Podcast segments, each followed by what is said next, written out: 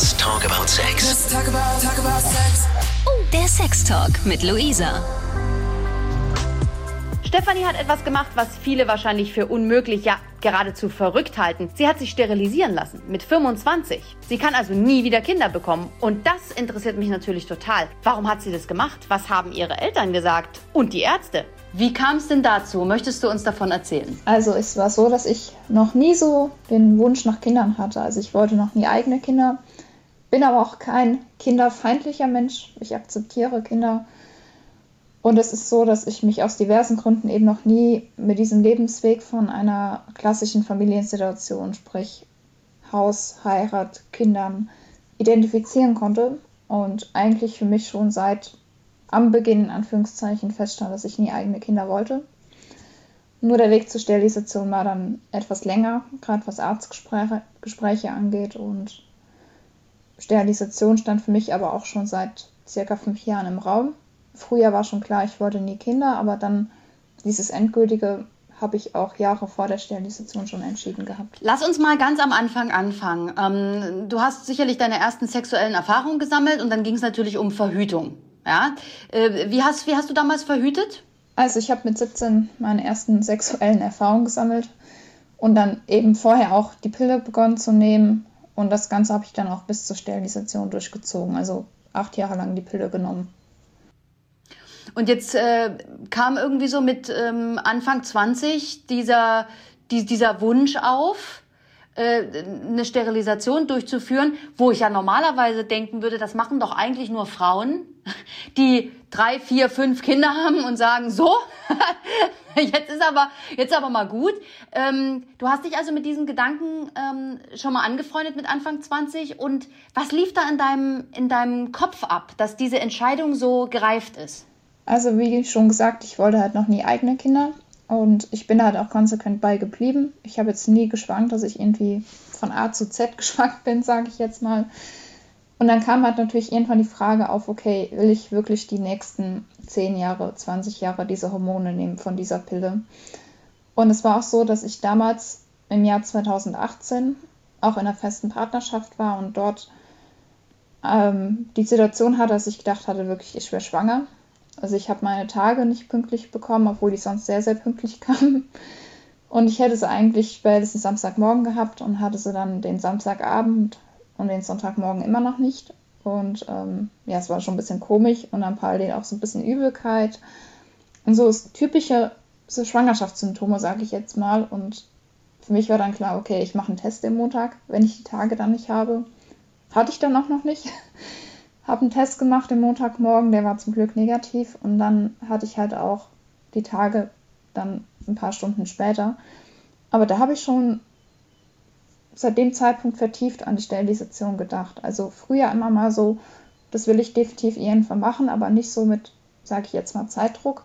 Und bei mir halt eben auch klar war, dass es sehr, sehr schwierig wird, einen Arzt zu finden, der einen in so jungen Jahren, in meinem Fall mit 25 Jahren letztes Jahr, sterilisiert. Ganz kurze, ganz kurze Zwischenfrage.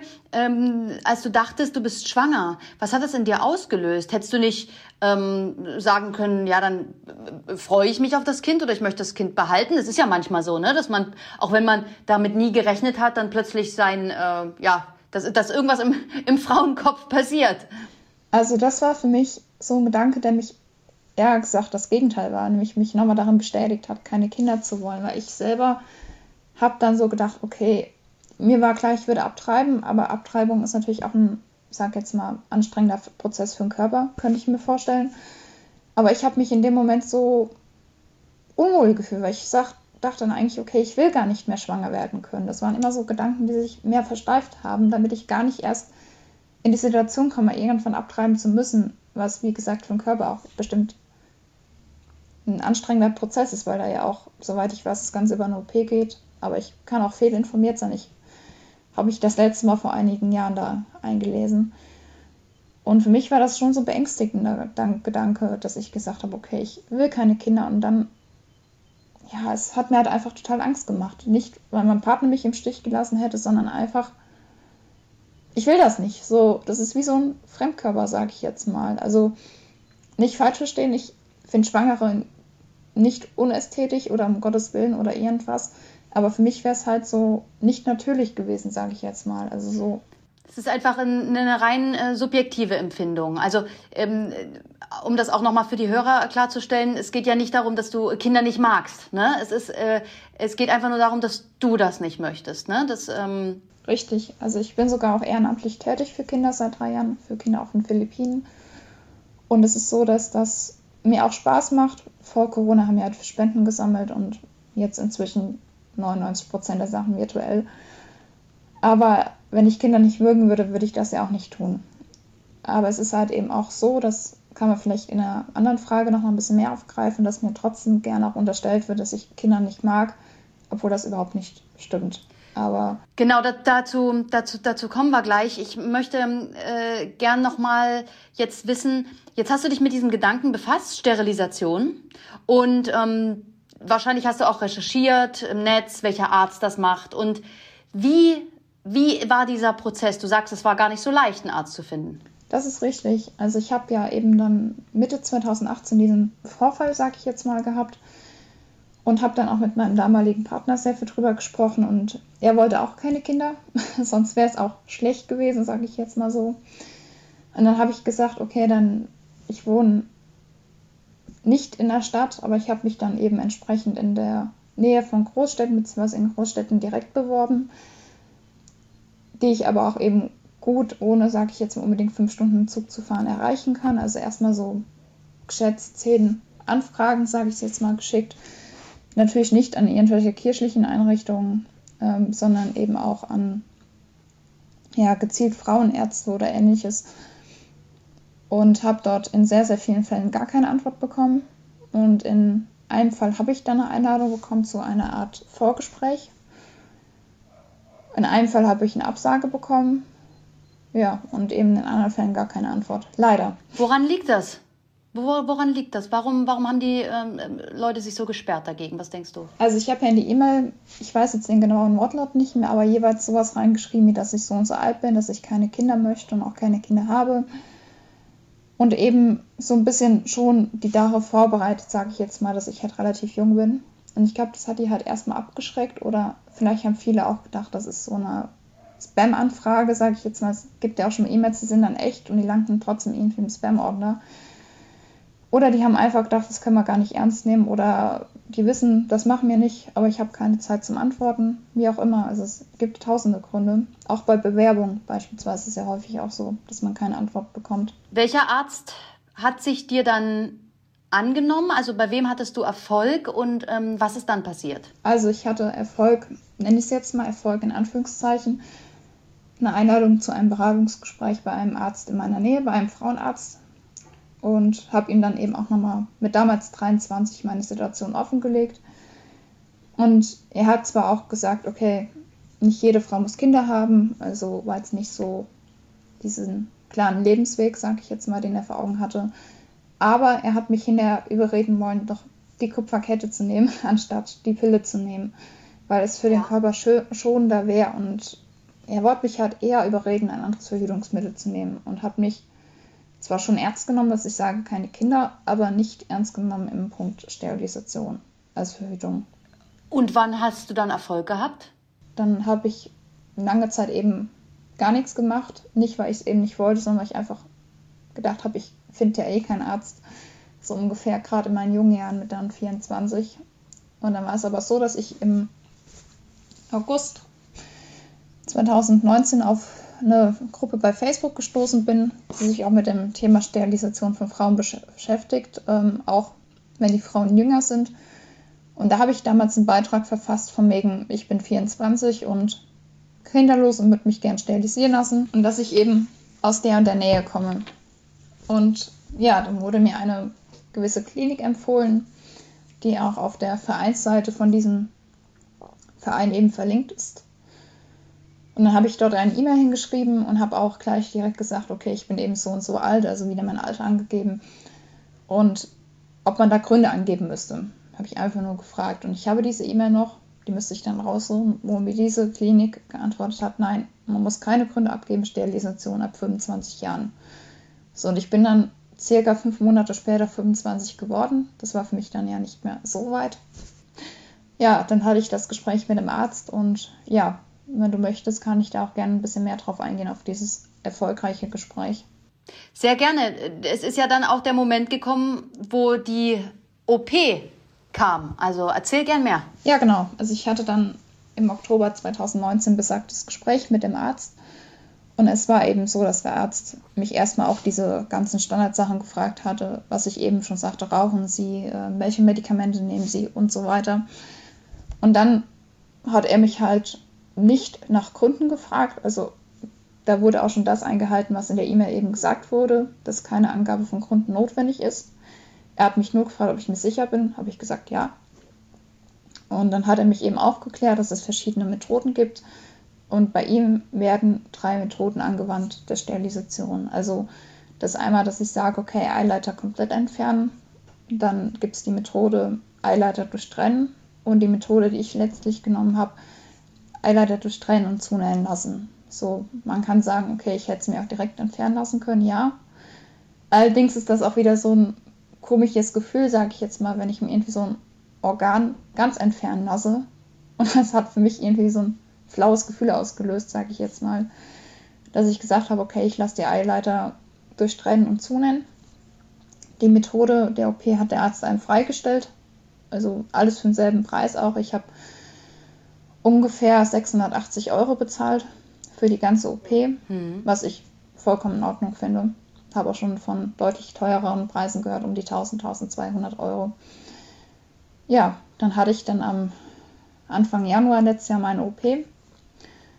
Und da hatte ich eben Glück, wo du vielleicht auch gleich nochmal nachfragen wirst, dass ähm, meine Mutter da sehr, sehr hinter mir gestanden hat. Also ich wohne zu Hause, meine Eltern sind auch getrennt.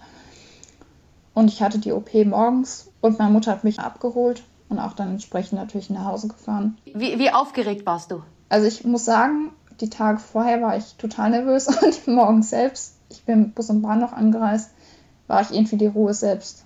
Also total komisch. So vorher, so auf einer Skala von 1 bis 100 war ich eine 80, sage ich jetzt mal von der Anspannung und Nervosität. Und danach war ich so, ja, ich halte gleich ein Schläfchen. So, so irgendwie total cool drauf, so einfach entspannt. Ich wusste, es geht dann los und Vorfreude und ja, ganz anders irgendwie, als vielleicht andere Leute dann sind. Also ich kenne viele aus dem Umfeld, die sind dann, egal ob Vorstellungsgespräche oder ähnliches, Tage vorher total cool und dann geht es drauf los und dann drehen die komplett am Rad, ja. Aber bei mir war es genau umgekehrt. Du hast gerade gesagt, dass äh, deine Mutter dich abgeholt hat. Ähm, das heißt, sie stand hinter dir, sie hat äh, dich da unterstützt. Das ist wahrscheinlich nicht so häufig der Fall. Hast, wie, wie, hat, wie, wie glücklich hat dich das gemacht? Also ich kann ja mal kurz zu meiner familiären Situation was sagen. Wie schon gesagt, meine Eltern sind getrennt und ich wohne eben bei meiner Mutter. Meine Mutter, die hat halt auch erst gesagt, okay, du wolltest nie Kinder, du bist auch nicht der Typ für Kinder. Also ich kann mal ein paar Stunden mit Kindern verbringen, aber halt eben nicht dauerhaft, sage ich jetzt mal. Aber sie hat gesagt, muss ich selber entscheiden. Ich habe halt auch ein paar Tätowierungen, da redet sie mir auch nicht rein. Und meine Schwester, beziehungsweise Halbschwester, aber ist für mich wie eine richtige Schwester, die hat da auch gesagt, es ist zu früh. Aber nicht, weil sie wusste, ich will irgendwann Kinder haben, sondern weil sie einfach Angst hatte, dass es vielleicht, ich sag jetzt mal, dass es vielleicht ein Arzt einfach gar nicht ernst nimmt oder dass es ein Arzt, das war noch bevor ich Zusage hatte, dass es vielleicht ein Arzt einfach gar nicht, sag ich jetzt mal, durchgehen lässt, diesen Sterilisationwunsch. Und ja, meine Großeltern nebenan, mütterlicherseits, denen habe ich es erst gar nicht erzählt am Anfang nach dieser Zusage. Zwischen Zusage und OP lagen dann so zweieinhalb Monate. Aber kurz vor der OP habe ich es denen dann doch gesagt und meine Oma war ganz cool drauf.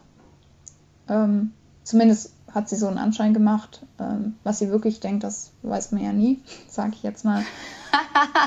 ja, man kann leider nicht in die Köpfe reinschauen, aber sie hat es, glaube ich, ganz gut aufgenommen. Und mein Opa, sind jetzt beide Ende 70, der hat auch erst gesagt, brauchst du doch nicht und so dieses Reden, aber nicht ganz extrem in meinen Erzeuger. Also er hat gesagt, okay, ich würde es nicht tun und vielleicht ändert sich das mal noch, aber musst du wissen.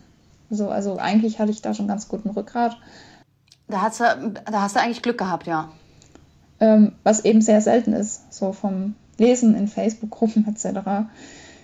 Ja, und mein Freundeskreis, ähm, zwei gute Freunde von mir, die kannte ich ähm, damals schon zur Sterilisation, beziehungsweise zu der Zeit, als dieser Wunsch aufkam, beziehungsweise diese Zusage kam für die OP. Ähm, mein bester Freund hat da ganz cool drauf reagiert. Den kenne ich jetzt seit sieben Jahren. Der möchte auch keine Kinder. Der hat auch gesagt, ja, passt zu dir so, aber im positiven Sinne. Und hat mich halt auch quasi beglückwünscht, dass ich diese Zusage jetzt habe. Und eine andere Freundin von mir, die hat auch gesagt, mach das, wenn dich das glücklich macht und stand auch voll hinter mir. Es haben sich aber natürlich auch hier und da mal Leute abgewandt. Also gerade was Thema Dating angeht, habe ich halt komischerweise seitdem es recht schlechte Erfahrungen gemacht. Ich will gerade fragen, wie hat sich nach der OP dein Leben verändert? Ja, also ich habe halt, bin jetzt auch aktuell Single und ich habe damals ein paar Tage vor der Sterilisation jemanden kennengelernt, beziehungsweise Silvester 2019 durch gemeinsame Bekannte von uns. Und er hat halt auch erst gesagt, er möchte keine Kinder. Er war auch Mitte 30, wo ich dachte, okay, wenn man dann diese Meinung hat, dann bleibt diese Meinung auch, sage ich jetzt mal. Oder ist jetzt anders, wenn jemand mit 16 vielleicht sagt, er möchte keine Kinder. Was für mich eh viel zu jung gewesen ist, Partner. Aber ähm, ja, er hat es dann eben so läuten lassen, dass er keine Kinder möchte und sonstige Einstellungen haben auch ganz gut gepasst. Ja, und dann war ich eben in der OP, bin hinterher aufgewacht, ähm, war dann erstmal ein paar Tage zu Hause. Ich habe ihn dann derzeit auch nicht gesehen, auch weil er damals ein bisschen weiter weg wohnte auch. Aber er hat mir dann ein paar Tage später verleuten lassen, okay, er möchte eventuell doch Kinder. Und dachte ich, okay, ich kam mir so ein bisschen verarscht vor, sage ich jetzt mal, weil er von Anfang an wusste, dass ich dann eben nach zehn Tagen diese OP habe, zehn Tage nach diesem Kennenlernen. Und ich fühlte mich halt nicht ernst genommen. Und das war für mich so ein Punkt, wo ich dann erstmal hin und her überlegt habe. Ich habe gesagt, okay, ich habe ihn gern. Aber ich kann ihm da keine Chance geben, weil wenn ich angelogen werde, gerade in so einer längerfristigen Sache, wo man nicht sagen kann, man geht einen Kompromiss ein. Der eine will Kinder, ja, der andere eventuell. Ja. Da kann man ja nicht rumdiskutieren. Nee, kann ich komplett verstehen. Du hast das ja, du hast diese Entscheidung ja getroffen für dich. Und ähm, wenn der, wenn der Partner da nicht mitgeht oder erst ja und dann nein, da kannst du, da kannst du ja nichts dafür. Du hast ja deinen Standpunkt im Leben. Ja? Richtig, aber das habe ich in der Tat auch noch ein paar Mal erlebt letztes Jahr. Ähm, ich habe dann beispielsweise Ende Oktober, Anfang November letztes Jahr wieder jemanden kennengelernt. Und er war halt auch so Anfang Mitte 30. Wir waren auch auf top auf einer Wellenlänge. Und er hat mir auch am Anfang gesagt, na, er möchte überhaupt keine Kinder, er ist auch kein Typ für heiraten gerne aber eben keine Kinder. Ich gedacht, ja, klingt eigentlich so nach einem ganz guten Plan, was zu mir passen könnte. Ja, und dann nach ein paar Wochen, drei, vier Wochen waren es nur, da kam er dann auch an, ja, er würde doch Kinder wollen. Ich, ja, warum hast du mir das nicht von Anfang an gesagt? So, hatte er aber auch keine richtige Antwort drauf. Ja, das war dann halt auch eine Sache, die sich leider sehr schnell erledigt hatte, aber auch aus anderen Gründen noch. Er mich auch in anderen Punkten belogen hat und ja, ich muss sagen, ich ja, ich denke manchmal, was denken sich diese Männer eigentlich so? Das Tja, das ist interessant, ne? Ich glaube, ähm, dass das Beziehungs- und das Sexleben da vollkommen getrennt voneinander sind. Ähm, dass die Männer ähm, natürlich erstmal mit jemandem zusammen sein wollen und erstmal unverbindlich bleiben. Und wenn es dann ernst wird, möchten sie ja vielleicht auch an eine Familie denken ähm, an eine Familiengründung. Und ähm, ja, deswegen kommt das vielleicht erst später. Aber wenn das Beziehungsleben äh, so chaotisch bei dir ist und äh, wie, wie sieht es denn mit dem Sexleben aus? Hat sich da was geändert? Also ich hatte ja erstmal das Glück, dass ich ja dann eben sterilisiert war und dann habe ich damals ähm, ja auch wieder meine sexuellen Tätigkeiten ausgeübt. Also nie, dass ich zweigleisig gefahren bin, fremdgegangen bin oder sowas, um Gottes Willen. Aber ich habe natürlich weiter Erfahrungen gesammelt und es war halt viel, viel befreiter, sage ich jetzt mal, weil ich einfach wusste, okay, ich kann nicht mehr schwanger werden. Also so wie so ein Druck, wie so ein Ballast, der einfach weg war, sage ich jetzt mal so. Ich konnte halt einfach. Äh, hört sich ganz abschalten. fantastisch an. das ist äh, ein Stück Lebensqualität für dich. Ja, auch. Ich habe ja eben zwei Tage nach der Sterilisation die Pille abgesetzt und habe dann zwar schon mal, wenn ich einmal im Monat die Tage habe, entsprechend auch meine Schmerzen und meine ähm, Pickel, die ich sonst beides nicht hatte oder nur sehr gering. Aber trotzdem habe ich auch schon öfters gehört, okay, ich lächle mehr, ich lache mehr, ich ja, ich bin halt einfach ein bisschen fröhlicher von der Stimmung her. Aber es natürlich zum einen an den jetzt fehlenden Hormonen liegt, sprich der Pille, aber auch eben, dass einfach dieser Ballast abgefallen ist. Ich wusste, hey, ich habe die OP jetzt und ja, wie so ein Stein, der vom Herzen gefallen ist, wirklich. Also, liebe Stefanie, ich finde das unglaublich mutig, was du gemacht hast, weil du deinen Weg gehst, weil du ähm, dich entschieden hast, äh, deinen Weg zu gehen mit deinen Ansichten gegen alle Widerstände. Das ist, ähm, das ist bewundernswert. Und ähm, ich würde dir gern noch eine kurze Frage stellen. Wie siehst du dich denn in Zukunft? Wo siehst du dich in fünf bis zehn Jahren beziehungsmäßig?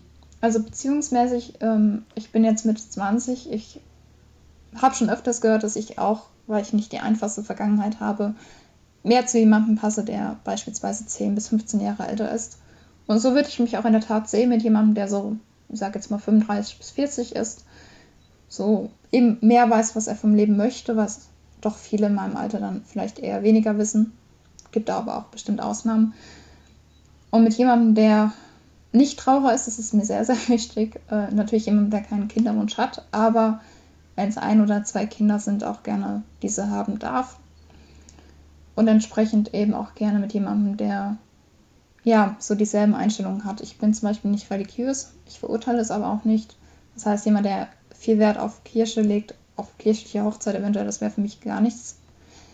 Aber einfach jemand, der mich zum Lachen bringt, der diese Standardeigenschaften, sage ich jetzt mal, Treue, Ehrlichkeit hat, mit dem es natürlich auch sexuell passt, aber auch jemanden, der mich einfach glücklich macht und wo ich wirklich weiß, hey, das ist eine ehrliche Haut. Und ja, und der dich und der dich vor allen Dingen so akzeptiert, wie du bist, mit deiner Meinung. Ja, vor allem da nicht äh, mich anlügt, weil ich habe mir auch vorgenommen, dass ich zukünftig ein bisschen, wie soll ich das schon sagen, bisschen genauer hinhöre, wenn ich dann von der Person Aussage bekomme und die Person widerspricht sich ein paar Tage später, dass ich dann einfach ein bisschen aufmerksamer bin und nicht mehr, wie soll ich das sagen, zu viel durchgehen lasse, weil ich höre halt auch relativ oft, dass ich jemand bin, der ja, die Leute, die mich da anlügen, in allermeisten Männern sind in allermeisten Fällen sind es Männer, die ich dann date, gerade beim Kinderthema, dass ich die trotzdem noch irgendwie in Schutz nehme.